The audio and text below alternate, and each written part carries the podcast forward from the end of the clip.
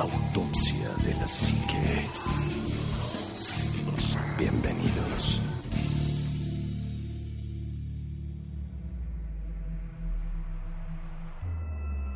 Muy muy buenas noches, bienvenidos a un programa más de Autopsia de la Psique. Feliz y contento porque estamos estrenando la, La que la Cuarta cuarta, temporada. es la cuarta temporada ya cuarta. la cuarta temporada y más gusto me da que por fin nos podemos reunir los tres, porque eso me da todavía como más alegría. Y, bueno, y un proyecto que sigue crece y crece y eso es gracias a todas las personas que nos, han, nos hacen el honor de escucharnos. Muchísimas gracias a todas ellas. Juanma, muy buenas noches. ¿Qué tal, Aníbal? ¿Cómo estás? Muy buenas noches, Omar, a- amigos que nos escuchan. Bienvenidos a esta cuarta temporada.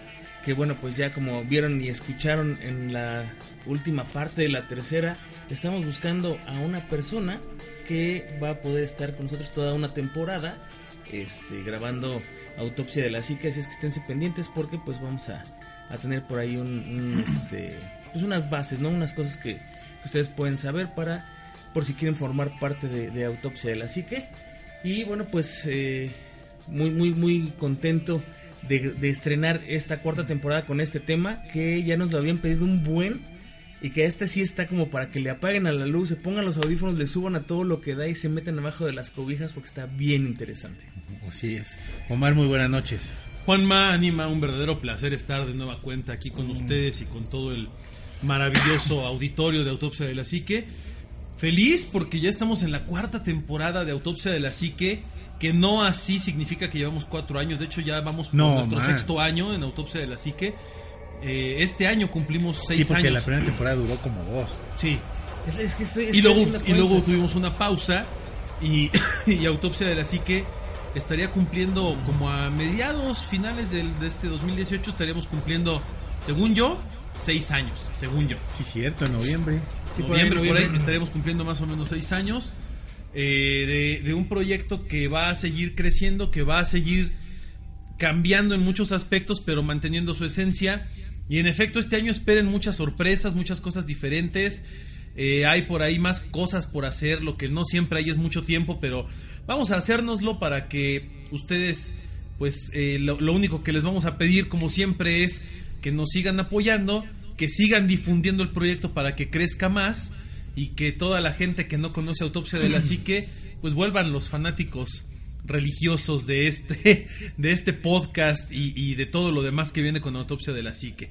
Y efectivamente, Juanma anima un tema muy interesante que creo que nos va a dar para, pues, eh, para, para discutir cosas bastante jugosas y que creo que como, como Autopsia de la Psique en sí, es importante entender por qué la gente cree o crea todo este tipo de, de historias que son como leyendas urbanas, pero ahora en la internet Así a es. niveles increíbles, Anima. Mira, e- es, es tan padre, nos quedamos de ver temprano hoy para grabar y llevamos una hora discutiendo el tema y, y- y hasta ahorita estamos grabando, ¿no? Ustedes no saben, pero llevamos ya una hora aquí discutiendo esto y, y vamos a hablar precisamente de las creepypastas. Exactamente. ¿Qué es- es, es una leyenda urbana que se Exacto. crea por internet o que surge en una red social, llámese Twitter, Instagram, Facebook, este...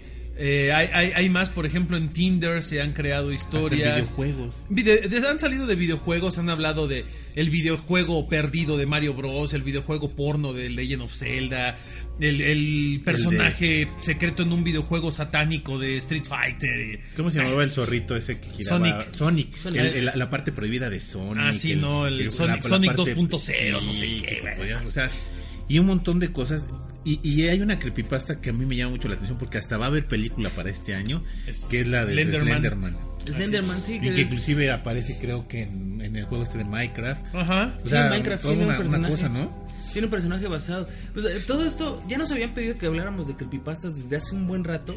Este, pero la verdad es que teníamos como la idea todavía de, pues sí hay algunas, pero no hay algo que esté así como muy fuerte fuera de Slenderman que fue Ajá. hizo un revuelo muy grande, pero todo el mundo habló de Slenderman. Pero es que cuando la pidieron, lo pidieron ¿no? eran como las creepypastas muy primitivas. Sí, Y exacto. ahorita están como muy finas, ya muy bien elaboradas, Sí. que ya de plano no sabes si es realidad o es, este, que te decía, o es ¿no? este, una creepypasta, La- ¿no? Las creepypastas eran, aquí está el capítulo secreto de Bob Esponja, donde Ajá. mata a Calamardo, ¿no? Y aquí está el, el episodio escondido de Mickey Mouse donde, Donde viola se- a Minnie o se suicida.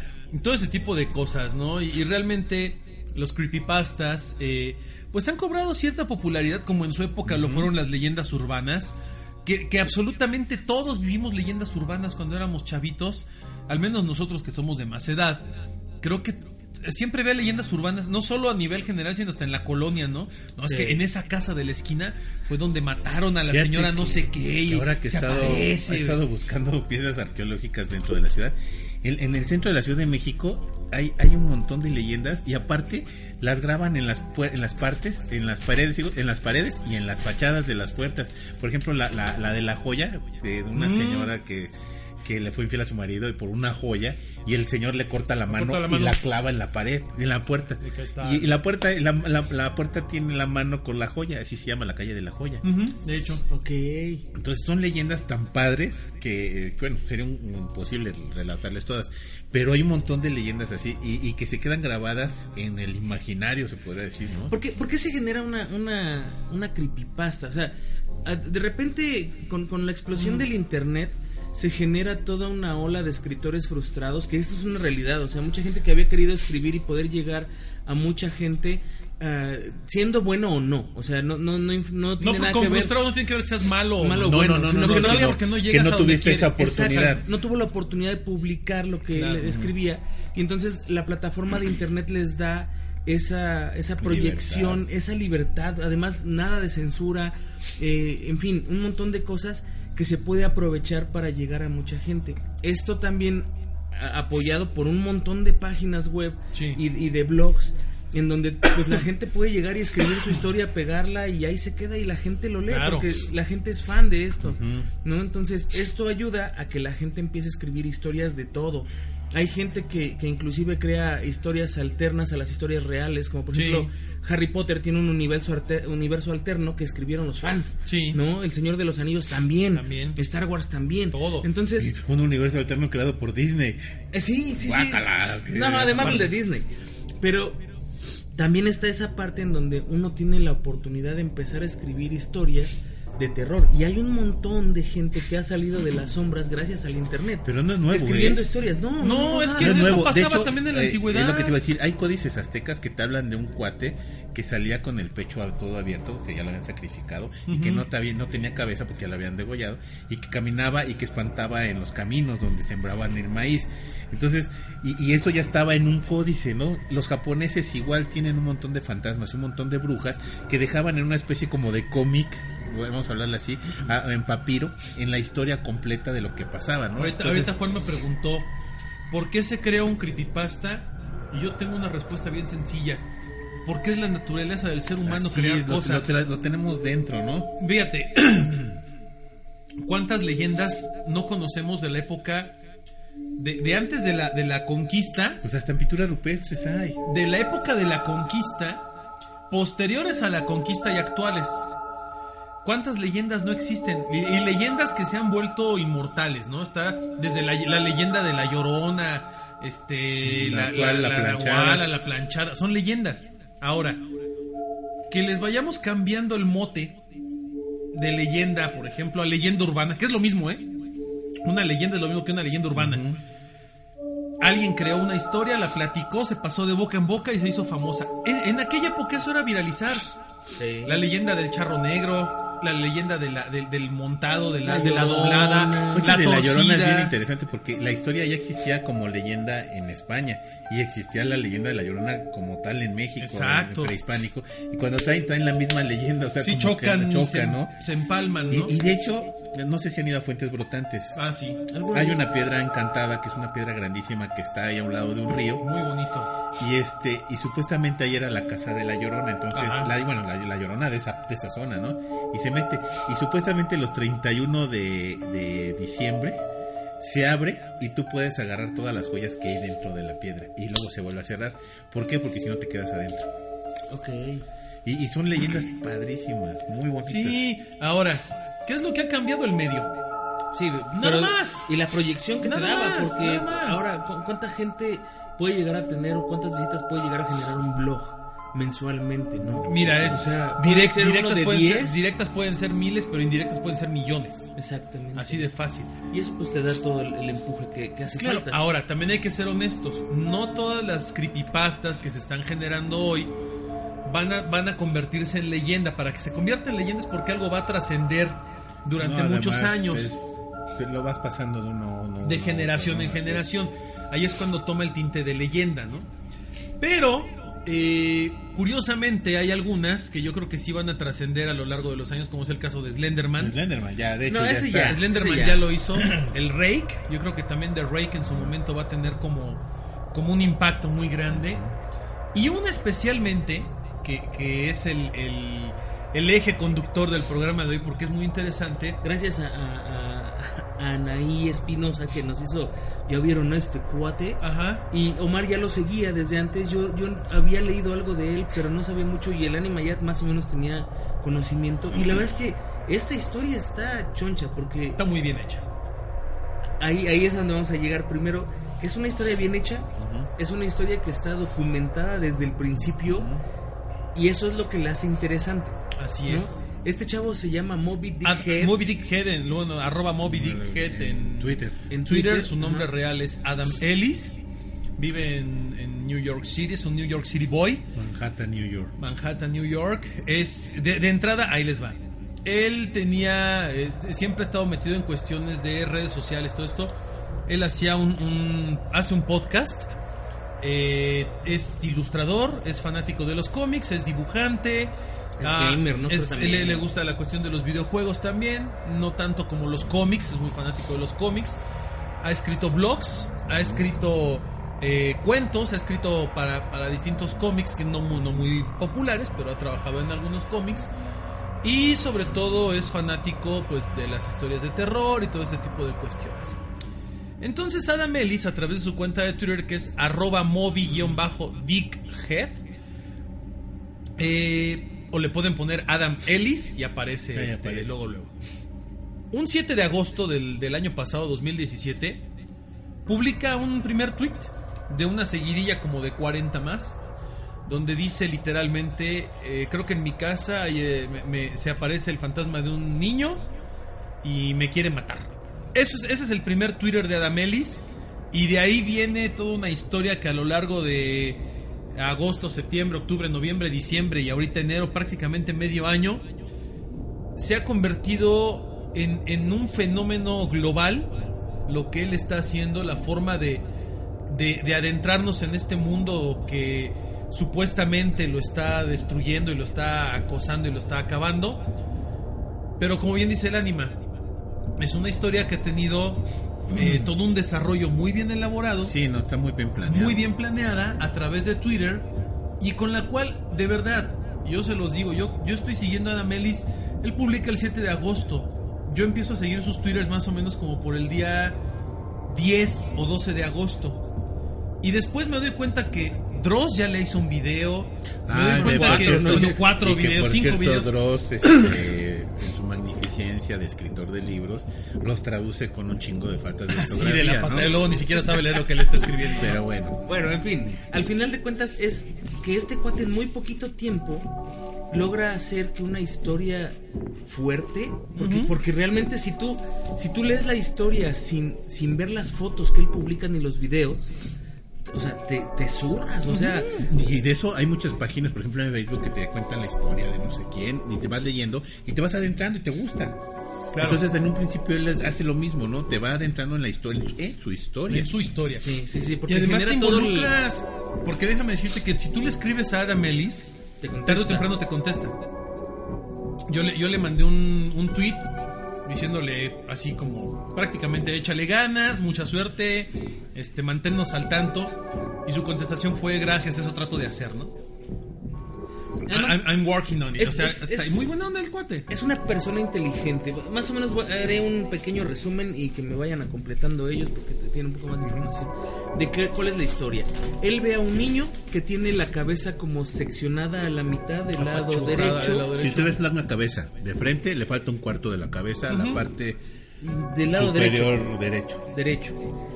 Este es un niño rubio.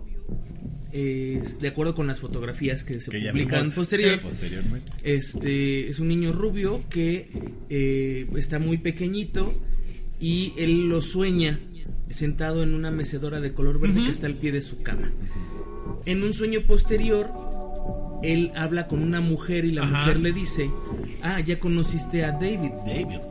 Y le dice, se llama David y él te permite hacerle un par de preguntas y le dices, querido David, antes de, de hacerle las preguntas. Y solamente puedes hacerle dos. Si le haces una tercera, te, Te, vas mata. a morir, te va a ¡Qué cara del matar. payaso! Te, te- te vas a, te vas a morir, te va a matar.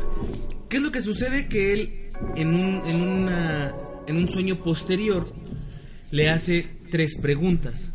Muy inocentemente. Según, según esto... Porque es muy inocente, la, o sea, Ajá. decía, decía el anime, eso es como Candyman, decías tú que era como este, El aro.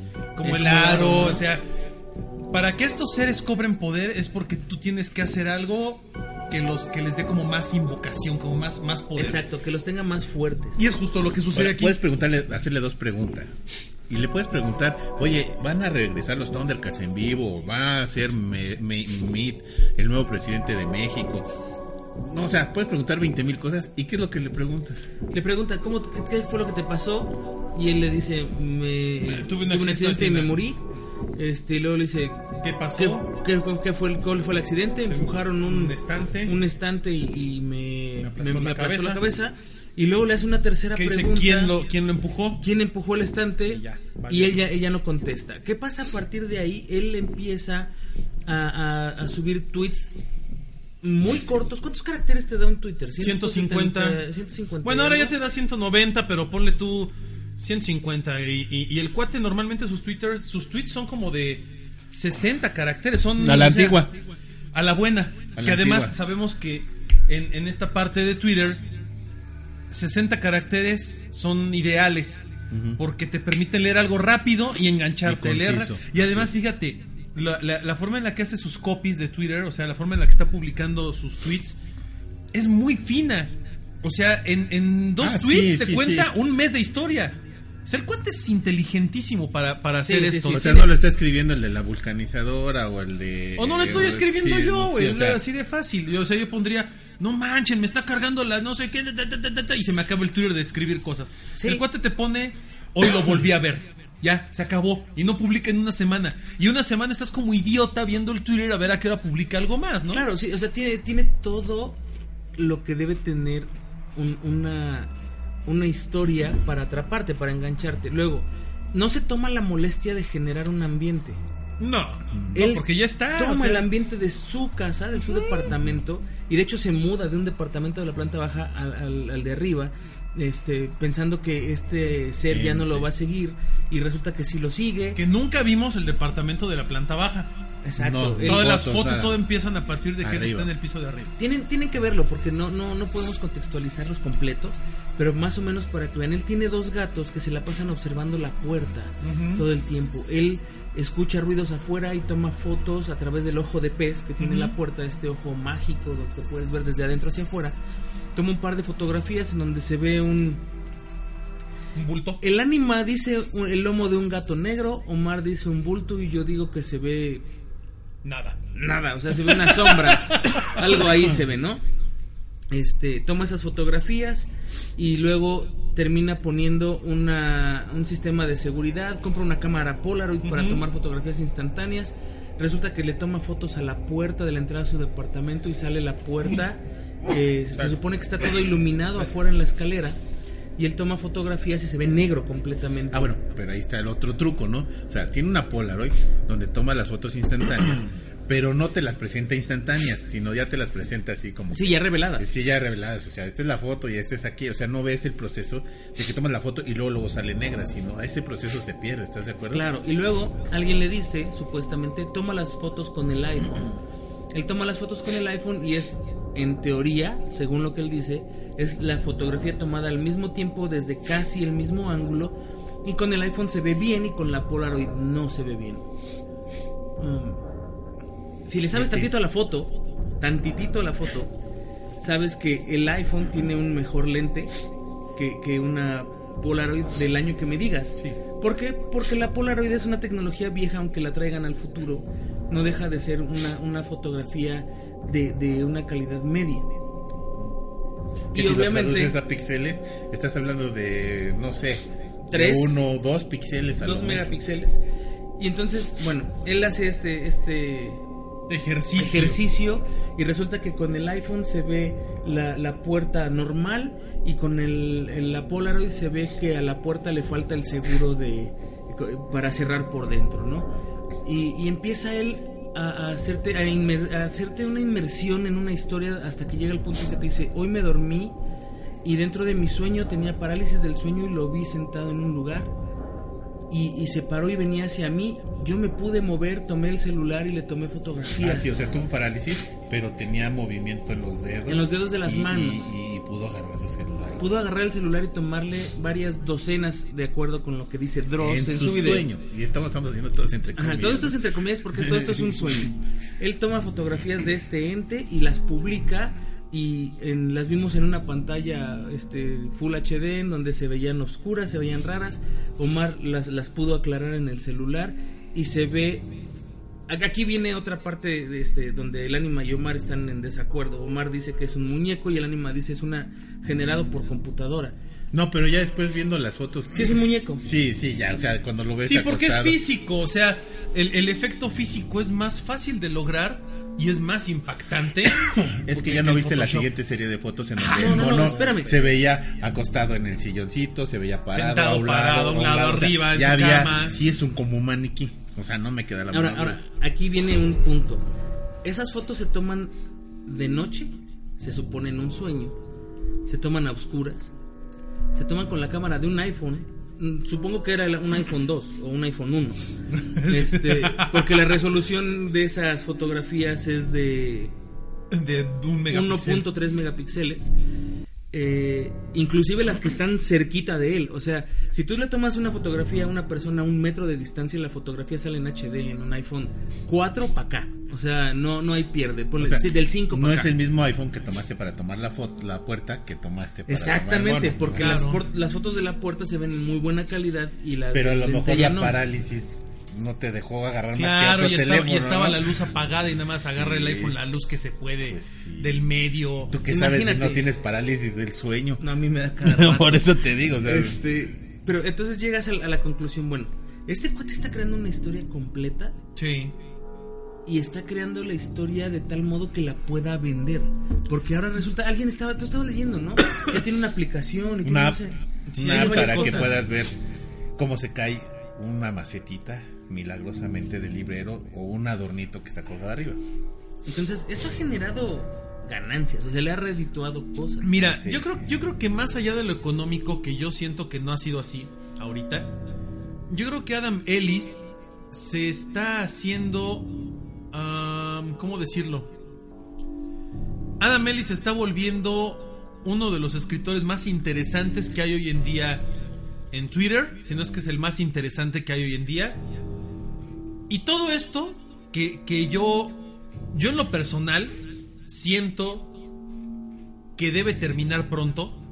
De alguna forma la historia debe terminar pronto. Debe llegar a una conclusión porque si lo alarga más entonces ya va a caer total y completamente. Si de por en- sí ya, en- ya se está cayendo como en el harakiri, ¿no? Sí, o sea, ya está, ya está ahorita en la delgada línea entre, Ajá. entre ya me hartó y está muy chido. Y entre el ay no más. Ay, no más. O sea, ya esa foto no me gusta, ¿no? Claro. Pero eh, si Adam Ellis es inteligente y termina su historia a tiempo, yo estoy seguro de que esto le da para que le compren los derechos de hacer una mendiga película. Porque ahorita a lo mejor lo estamos vacilando y todo. Pero de verdad yo quiero que agarres tu teléfono en la noche y te pongas a leer sus tweets tú solito en tu cuarto. Te acojona como un buen libro de terror. Porque está muy bien escrita la historia, está muy bien desarrollada y como dice Juanma, ya empieza a mostrar evidencias, ¿no? Eh, la, la- las- la segunda vuelta de fotos que Juanma ya no vio, que ahorita se las puedo mostrar, son muy buenas. Esas deberías de subirlas Porque, al Face. exacto, las vamos a subir, porque aparte ya están en muy buena calidad y ahí sí ya ves a David mucho Ahí mejor. sí, ahí sí ves a Chucky. Ahí sí ves Ahí a sí ves Chucky. un mono de de veras, Ahí sí ¿no? ves un mono de de veras. Muy bien hechas. O sea, son fotos que, que si si fuesen fotos reales de un fenómeno paranormal, No, son me- las fotos más muero. increíbles en toda la historia de la humanidad. Así de fácil. Es la o prueba sea, que estaba buscando. Oslar para decir si existen los Claro. fantasmas. Es la que quería Oxlack para, decir que sí. Que sí y son las existen. que necesitaba Maussan para decir Que que, vean sí. que todo esto es cierto. Claro. Y para enterrar todo a Carlos Trejo así. Bueno, ya está. Ese señor Sí, ya- no, o sea, si estas, si estas fotos fueran reales, hoy, hoy renace extra normal. Todavía existe- No, pero renace en tele porque existe Ah, en sí, en YouTube, YouTube, con, sí, con- sí, con sí. sus ridiculeces. Y definitivamente, este. Bueno, yo creo que Argumosa vuelve de la tumba.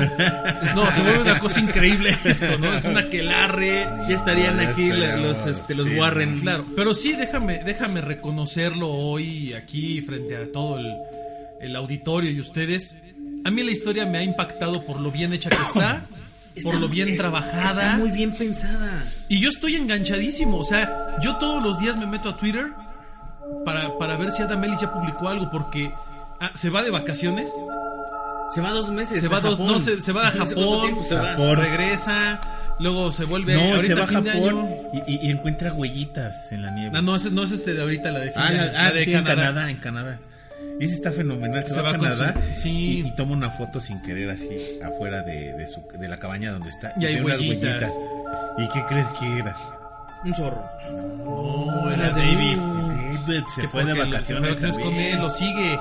Entonces ahora ya la creepypasta tiene otro nivel. ¿Por qué? Porque dices, ya no es en mi casa, o sea, en cualquier lugar me puede encontrar.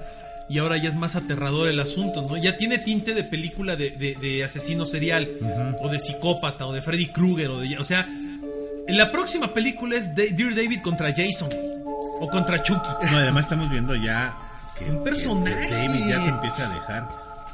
Y este, rastros en la nieve. Ya ¿no? está ahí, o sea, Ahora, tiene vida. Aquí, aquí hay algo muy interesante. Eh, ahorita que estás diciendo todo esto, ya empiezas a ver, a vislumbrar la, la, la mezcla de historias de las que él se basó para hacer todo este rollo, ¿no? O sea, Chucky es una de ellas, por supuesto.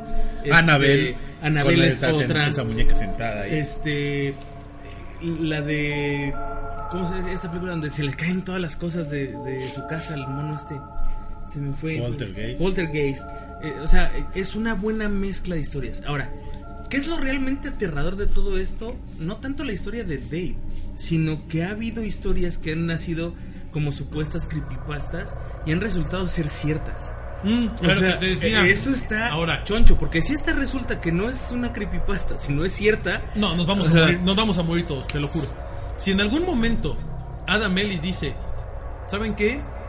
Y aquí termina la historia, este, y le pone The End como, como crédito de película o algo así, y agradece a todos los que colaboraron para la creación de Dear David y demás, yo le voy a aplaudir con, con parándome de pie le voy a aplaudir por la gran historia que creo, ¿no? Y, y- te juro que voy a ser el primero que cuando salga la película la voy a ver. Pero si en algún momento Adam Ellis dice, ¿saben qué? Sí, la neta, esto es una historia, qué bueno que lo están haciendo, pero todo esto está basado en hechos reales que pasaron así y así y asá y asá. Dices, Madre Santa. Entonces ahí es donde va a estar lo bueno. Es Pues te como ahorita el video que está en, el Face de un extraterrestre, ¿sí lo has visto? No, no lo he visto. Bueno, que lo están que es que interrogando. Ah, sí, ese vi. Pero ¿qué crees? Que ese, ese yo tuve oportunidad de ver que la, la, la agencia, es una agencia de publicidad lo que Sí, hace, la que la hizo. la que lo hizo y dice, vamos a lanzarlo, o sea, como... Es un experimento un- social. es- ándale, y, y hay un experimento social que hacen muy seguido en redes sociales. Entonces, vamos a soltarlo y vamos a ver hasta dónde la gente va a creer. Y lo sueltan. Ese, ese experimento social lo ha hecho la UNAM. Es ¿Cuántas viral- veces es no lo para viralizar, o sea... La Ibero, la, La Ibero, Ibero. la Ibero lo hace a cada rato. Mira, hoy en día sabemos que las redes sociales eh, son, son el medio de comunicación más importante a nivel global. Y que eh, esta nueva era digital pues nos ha traído cosas, cosas muy interesantes. ¿Cuál es el punto aquí? Bueno, aprender a discernir entre lo que es y no es real. Y yo creo que nosotros que, y con esto no quiero decir que seamos mejores que las nuevas generaciones, pero tenemos un poco más de discernimiento en algunas cosas y ellos en otras. Porque hay veces que uno dice, ay, es que eso está bien increíble y te dicen, papá, no manches, o sea, a ver, señor, no friegue, ¿cómo cree que? Y tú así de, ay, perdón, ¿no? Y hay veces que, crédulos ajá. ¿cómo es credo? Y, y de repente ellos, como, como nuevas generaciones, así de, oye, es que ya supiste, y tú así de, no manches niño, entiende, o sea, el mundo no funciona así, ¿no? Cada uno en su época, en su generación. Pero yo creo que hoy en día, lo que está haciendo Adam Ellis es de aplaudirse, es digno de reconocerlo. Yo en lo personal estoy muy enganchado con su historia, con lo que está haciendo. Me gusta mucho la historia de Dear David. Creo que es un, un- insisto, creo que va a ser un gran creepypasta el día de mañana. Y yo creo que va a empezar a surgir gente que diga, ya lo vi en mi casa, ya me está siguiendo a mí también. Y al rato va a haber videos, y va a haber fotos, y va a haber más evidencia, no solo por parte de Adam Ellis, de otras Yo- personas. Yo creo que se acerca una oleada de creepypastas basadas en esta. O sea, va a haber, va a haber gente que, que va a decir, ok, este cuate se volvió famosísimo escribiendo este Dear David. Dear David. ah, Ahora yo voy a hacer mi propia versión, pero le voy a echar más este más coco. Hace un tiempo hubo un tipo que hasta hizo videos de su casa, que según lo visitaban los extraterrestres. Ah, sí. No, no me acuerdo el nombre de este cuate, pero Que se asomaban por la ventana Ajá, se y que asomaban los por la veías hasta ventana. pestañear, ¿no? Estaba muy cañón Sí, ese, estaba muy muy bien cañón. hecho. Y la esposa inclusive decía, esto le está pasando y no sabemos qué sucede y no sé qué. Hasta que de repente él mismo tuvo que aceptar que había producido todo esto. Claro. Eh, pero Y además no, de, no ahorita. ¿Te acuerdas que en los 50s, 40s, cuando empezaba la cámara, dos niñas compran una cámara, se las regala su mamá? Ah, lo de y, las hadas. de la- y, y recortan haditas y las van poniendo y toda la gente decía, es que sí existen las hadas. claro. Sí, o sea, no es nueva la. Miren. No es como el de no. Jalisco No, que claro. agarró su. ¿no? Su, su hada de, de Su campanita. campanita. Mira, yo, yo quiero que la gente entienda algo. Uno, esto no es nuevo. No. No es nuevo. El, el, el crear supuesta evidencia para, para demostrar algo que tú estás diciendo o que quieres que la gente crea no es nuevo. Billy Mayer. Billy Mayer, Billy por Mayer. ejemplo, ¿no? Es un ejemplo clarísimo, ¿no? To- Todas la- la- la- las cosas falsas que, que hizo Billy Y- y- Mayer, y que ¿no? fueron creíbles por, no sé. Oh, por 40 años, 30 años, no sé, una cosa increíble. Eh, y yo creo que, también es importante que la gente joven que nos escuche, porque sé que hay gente joven escuchándonos, entiendan una cosa, chavos. Esto no, no, no es nuevo, pero, pero vemos cosas que adaptadas a la, a la actualidad y al medio actual, obviamente son innovadoras. Sí. Y, por ejemplo, mira, no, no porque no sea, ¿eh? Pero voy a poner el ejemplo de la Virgen de Fátima. Ah, la Virgen de Se te, Fátima es un presenta, gran la- ejemplo. se te presenta la Virgen de Fátima y te da tres, o sea, te da infinidad de mensajes para que la, la humanidad los comprenda y evite ciertos errores. Y no te los dicen porque son secretos. Ajá. Entonces, ¿para qué vino la señora Virgen de Fátima a darnos esos mensajes? Si no, no, lo vamos, no los vamos a poder compartir, ¿no? Exacto.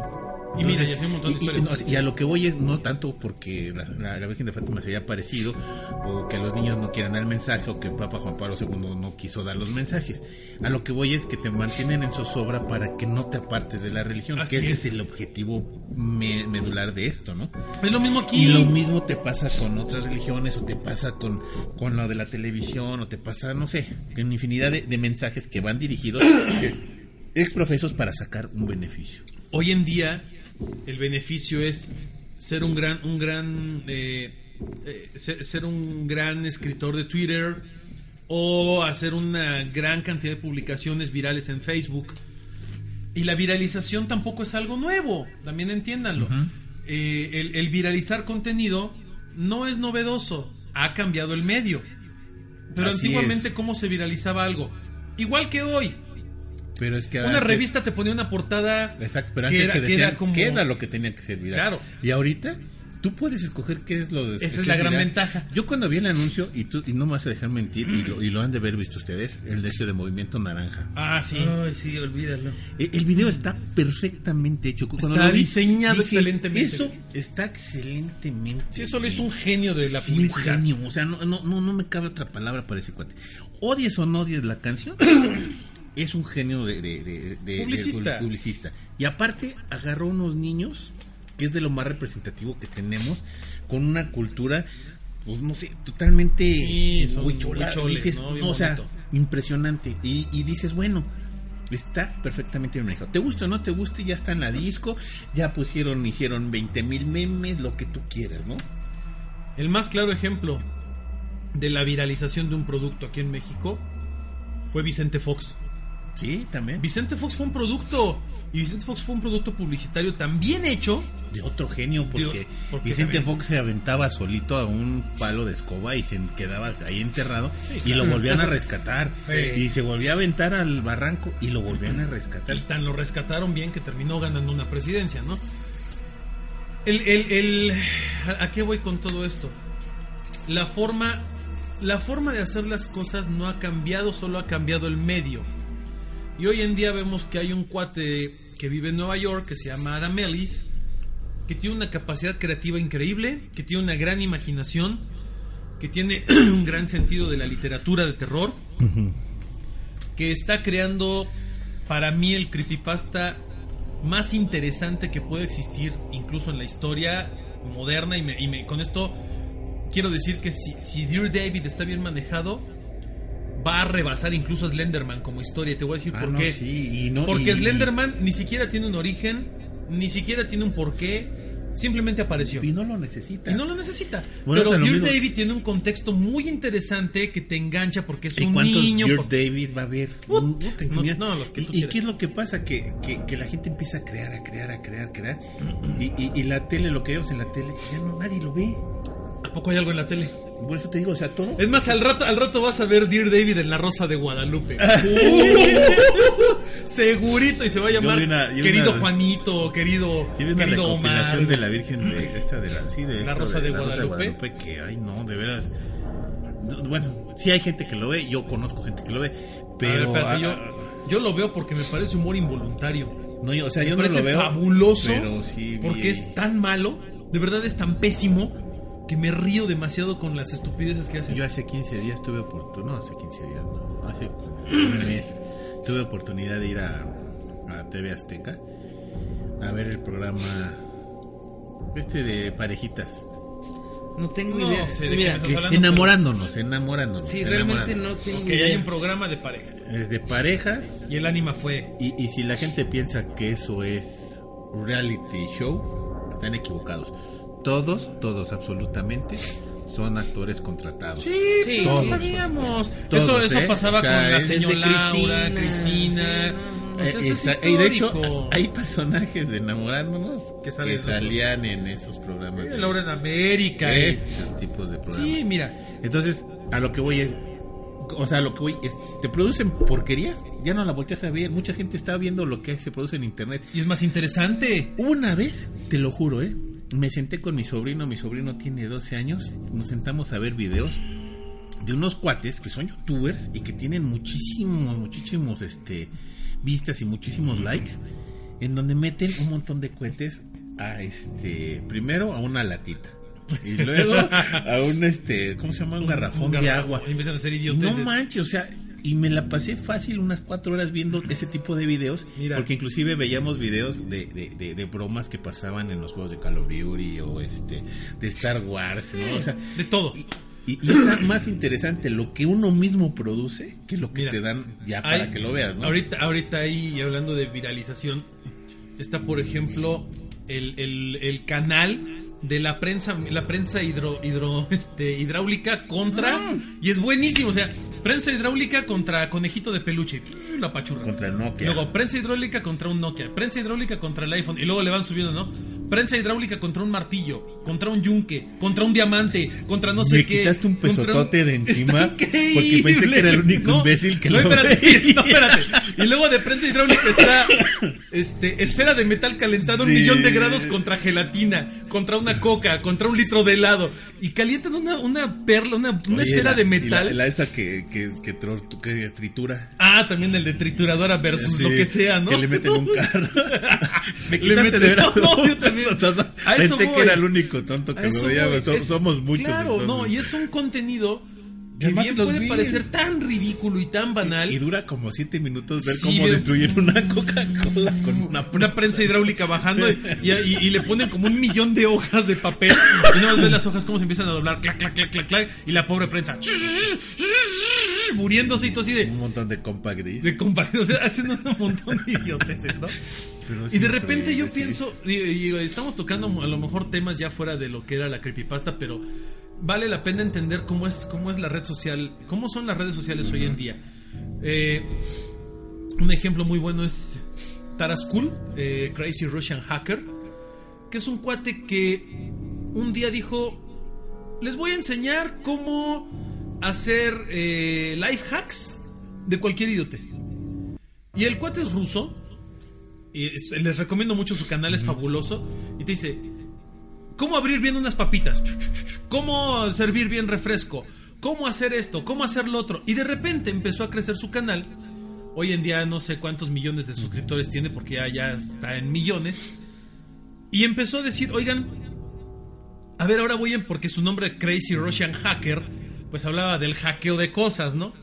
Y de repente dice: A ver, ahora voy a testear cosas de verdad su canal se ha vuelto tan interesante cuando dice 10 productos de cocina y dice, miren, me encontré este exprimidor, voy a probarlo. ¡Pah! Se rompe, es una porquería, no sirve. Ahora me encontré un rallador de queso, ¿cómo funciona?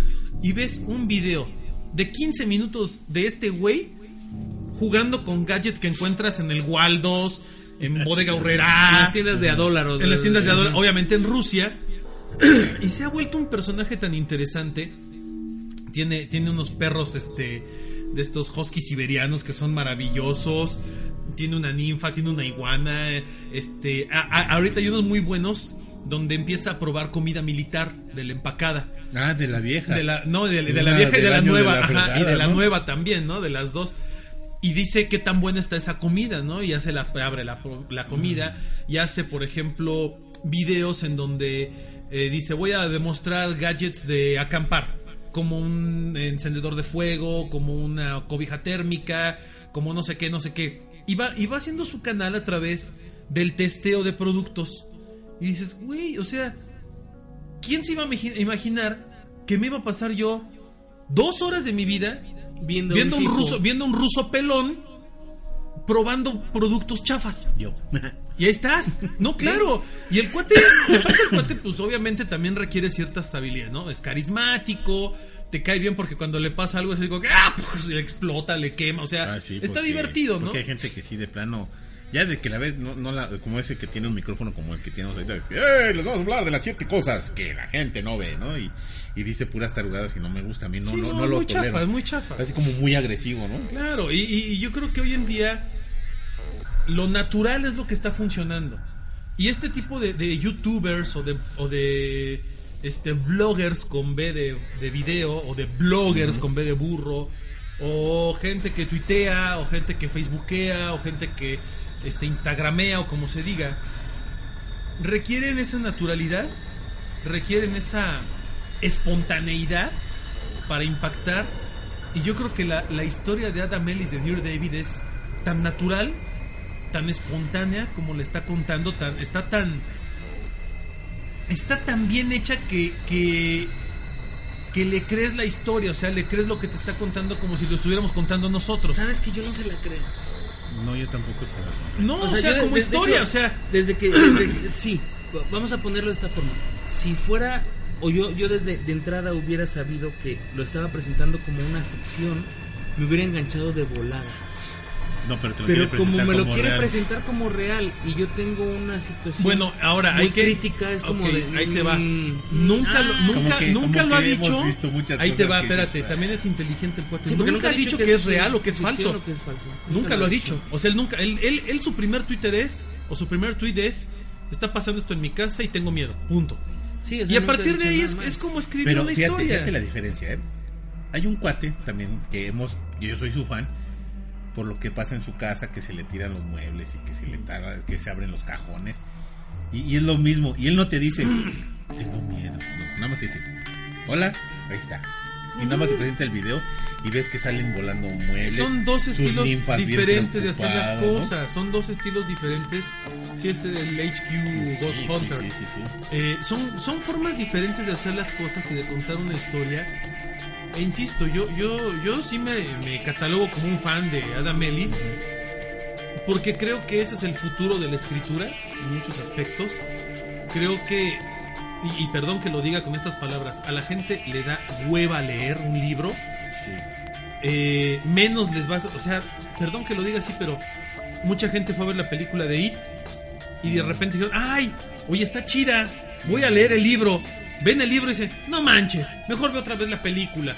Sí, la película está fabulosamente bien Pero adaptada. le, le quitaron un Pero le de cosas. quitaron el 75% de la Desde la- y violencia. desde la violación de la chava, chava, este, la tortuga, Eh, ¿no? O sea, el bueno, en fin, asesinato de dos hermanos.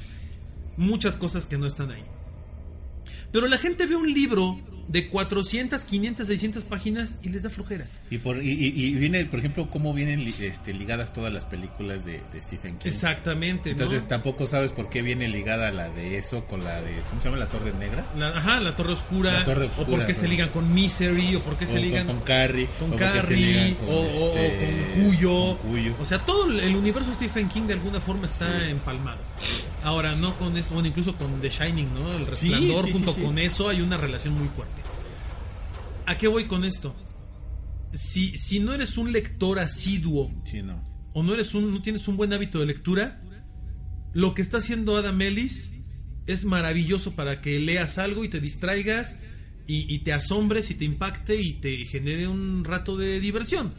Digo, no es una diversión muy agradable porque si eres susceptible hay gente que es muy sensible, seguramente hay gente que sí está creyéndose toda la historia y que está aterrorizada. Ahora, como decíamos, yo no sé cuándo termine esto, yo espero que termine más tardar en un mes, toda la historia. Esperemos que tarde Yo un mes. espero, porque, si no, ya entonces ahí sí felpo. ¿La sabrá acabar? Ese Porque es el punto. es de- es lo y ahora que- es el morbo. Porque ¿Cómo la va a terminar? Stephen King no sabe acabar sus libros. No. Ninguno. Es excelente para escribir historias, y, y- pero y nunca te tiene sabe amarrado y luego dices, ah, ¿te cae? ¿Neta? Así ¿Y en eso acabó? Y todas, ¿eh? No, o sea, ahí no hay de que no hay una. Stephen King es, es yo creo que la mejor inspiración de South Park. Sí. Porque De no- repente están todos platicando acerca de cómo las momias llegaron y destruyeron un pueblo y están felices y contentos y aparece una nave extraterrestre, secuestra a todos y se va. Punto, fin. Y tú así de, ¿eh? Luego, ¿Y luego? ¿Por qué? ¿No eso de dónde? Pues ojalá y de veras sepa, sepa acabarlo porque generalmente con los finales o te dejas a toda la gente contigo o no. Yo creo, yo creo, y, y puedo empezar a hacer mi quiniela, que la historia va a terminar en que Dear David se desaparece. No, no puede. No puede desaparecerse él.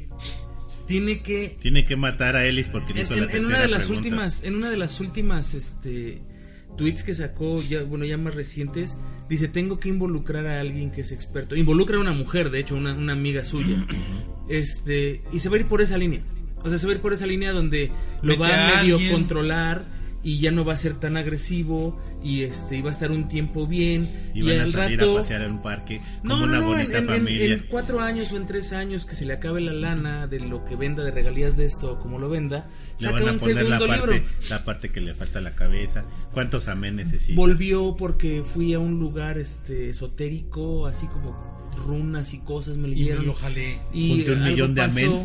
Junté un millón de amens por la cabeza de ser, David. puede ser, ¿no? Y entonces va a generar otra ganancia Claro. que va a desembocar en un libro, ya en una película, o sea, No, esto, esto, es- esto es, digo, Ahora, aquí hay una historia lineal, obviamente, allá. de la que estamos acostumbrados a leer. Hay una, como una historia lógica, ¿no? Sí, hay una Pero, pero hay, cre- hay creepypastas que no la hay y te da, por ejemplo, el baile de la morsa. Ajá. Que no la había. Y que no sabías nada que No sabes era qué de la pasa, señora, ¿no? Sí, por eso- Y que por oyes la música y lo ves a las 12 de la noche y dices, no. por eso yo no lo acabo insisto, de ver. insisto mucho en esta parte. El, el, el creepypasta viene de dos cosas. De algo que nadie entiende por qué está ahí. O lo que está haciendo Albert Ellis, que está, Adam Ellis, que está creando un, en, un, en su universo le está creando un creepypasta como a nadie jamás se le había ocurrido. Es la realidad. O sea, nadie había tenido el tino de hacer lo que él está haciendo. no, sí, pero no en ese medio. O sea, Twitter es, es No, sí, así estoy, de por eso estoy hablando de creepypastas ahorita. ¿Por qué? Porque lo pudo haber hecho cualquier persona en un blog, lo pudo haber hecho cualquier persona en una página, lo pudo haber hecho alguien en YouTube. No, y seguro lo que existe, pero No, claro, no pero- tiene esa proyección. Pero al nivel de, de- de Las lograrlo en películas Twitter, de Guinea Pig y todo ese tipo de películas, ¿dónde las metes? ¿Sí las meterías en creepypastas? no, porque son películas y ya sabes que son películas. No, pero acuérdate que esa película desató mucha polémica. No, desató polémica porque la gente no sabía que era una película que venía de Japón. En Japón todo el mundo sabía lo que era Guinea Pig. Todo el mundo lo sabía. Y todo el mundo buscaba al director y lo metieron a la cárcel un Sí, año. pero, eso, pero los que lo no buscaron fueron extranjeros. Bueno, sí, no, no fue la. No ley fue de la- su o sea, país. porque en Japón, en razón. Japón Guinea Pig se estrenó hasta en cines. Sí, tienes toda la ¿Sabes? razón. Ahora, si te encuentras un, un. Ahí te va, creepypastas. Si te encuentras una caja de videos VHS Super Ah, 8 sí. en un sótano en la casa que acabas de rentar o comprar y los empiezas a ver y de repente ves ahí una cabra que está brincando y de repente ves un puerco que está dando de vueltas y de repente ves una licuadora donde se ve un ojo, dices, ay cabrón, eso sí, quién sabe qué Sí, sea. Ahí razón. sí, porque no sabes de dónde viene, no sabes dónde se originó. Pero en el caso de las películas, todo eso que se van como generando estas leyendas, pues no, no, no alcanzan el grado de creepypastas porque obedecen nomás a la ignorancia de las personas. Insisto. Porque a lo mejor nosotros en, ese, en este momento tenemos este medio. Claro. No tenemos cómo hacerlo. Pero ellos a lo mejor dicen, bueno, lo voy a hacer una película. No, y que hay se gente genere que... como creepypasta, ¿no? Es que sí, hay gente que tiene más medios. Y eso Sí. pasó con la del Aro. Porque la del Aro era una creepypasta. Sí, tal cual era una leyenda. Era era- una creepypasta tu, tu- tu el- el- leyenda. el- bueno, todas las leyendas tienen deben el de potencial algún- ah, claro, de de, ser. de ser creepypastas. Claro, cualquiera. Mm. Nada más es el medio por el cual lo, lo transmites. Y yo estoy Pero- seguro de que en algún lugar, en algún punto, en la historia, en el pasado, hay algo muy similar a Dear David en historia. Yo estoy Sí, seguro claro. que Adam Ellis de algún lado lo sacó. O sea, tampoco te lo inventaste así nomás de la nada un día en la mañana. Yo estoy seguro que este cuate ha leído mucho, ha visto mucho y de ahí sacó las ideas. Sí, Pues tal me cual. quedo con la, monta- la montaña encantada. Está mejor. La de Pedrito Fernández. Sí, sí. Ah, no, yo pensé que la de este, de la roca de Disney. No, la de Pedrito Fernández. Vacaciones del terror. Es esa, Ah, Vacaciones del esa. terror. Vacaciones del Sí, terror. tienes Sí, razón. si ustedes no son de Pero México, la dos. no son de México y les gusta el cine de culto, Busquen esas dos películas. tienen que buscar unas. Son dos películas que se llaman Vacaciones de Terror Uno y y después dos, nos dicen de groserías. Es, es las peores películas del mundo, son esas dos. Pero son tan malas Que son buenas. que son buenas. O sea, que vale la pena verlas para decir estos Si mexicanos quieren son. ver una muñeca diabólica, ahí sale. Sí, no, Está no. más chida que Anabel. Anabel nada que ver, sí, no, nada que ver. Pero es una buena película para un domingo de palomitas y reírse mucho de, de Pedrito Fernández. Pónganse bien borrachos y véanla. Pues muchas gracias, se nos acabó el tiempo. Ya definitivamente se nos acabó el tiempo y no podemos extenderlo más. Muchas gracias, Juanma. No, muchas gracias a todos ustedes, a Anima, Omar. Este, un saludo para todas las personas que nos escuchan, para los que nos ayudan a, a- a hacer publicidad no pagada de todo esto. Y este, pues tenemos saludos para el próximo podcast y pues nos vemos. Y viene en un podcast de puros cuentos y leyendas que nos han hecho favor de mandarnos, ¿eh? Ah, eso es verdad, porque nos han mandado muchas cosas y hemos leído eso que nos han enviado, inclusive un libro y demás. Este, pero bueno, pues estamos recolectando el material, ¿no? Y Nada un más. audio que acaban de mandarnos también para que lo integremos a, a ese programa. Ahí está. Omar, muy buenas noches. Juan Manima, muy, muy, muy buenas noches. Muchas gracias por compartir el micrófono. Un saludo muy especial a toda la gente que pues, nos hace el favor siempre de escucharnos, descargarnos, ya sea a través de iBox o de iTunes o de donde nos encuentren. Sigan recomendando la página, por favor. Sigan invitando gente a que escuche Autopsia de la Psique. Va a haber cosas bien interesantes este año. Y pásenla chido. A mí no me queda más que desearles aterradoras noches. Yo soy su amigo el ánima de Coyoacán y esto fue Autopsia de la Psique.